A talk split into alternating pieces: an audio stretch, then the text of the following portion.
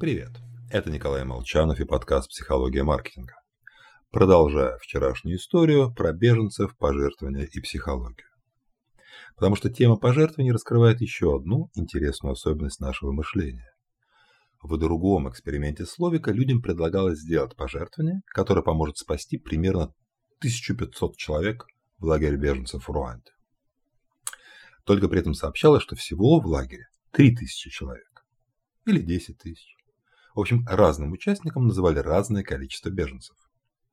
И одновременно менялось желание людей пожертвовать деньги. Чем меньшей доли руандийцев участники эксперимента могли помочь, тем с меньшей охотой давали деньги. По словам самого Словика, люди с большей радостью спасут 80% из 100 жизней, чем 20% из 1000. Хотя в первом случае помогут 80 людям, а во втором – 200. Просто в нашей голове нет прибора, который определял бы справедливый размер пожертвования или стоимость той или иной вещи.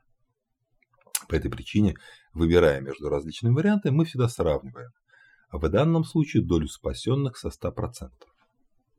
Если она невелика, то интенсивность проблемы снижается. Также работает и наше восприятие. Если к люстре из двух лампочек добавить еще одну, мы увидим, как в комнате станет светлее.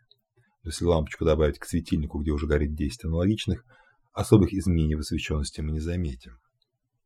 Поэтому и покупатель смотрит не столько на размер скидки, а на ее соотношение с полной ценой товара. Чем дороже продукт, тем незначительнее выглядит скидка.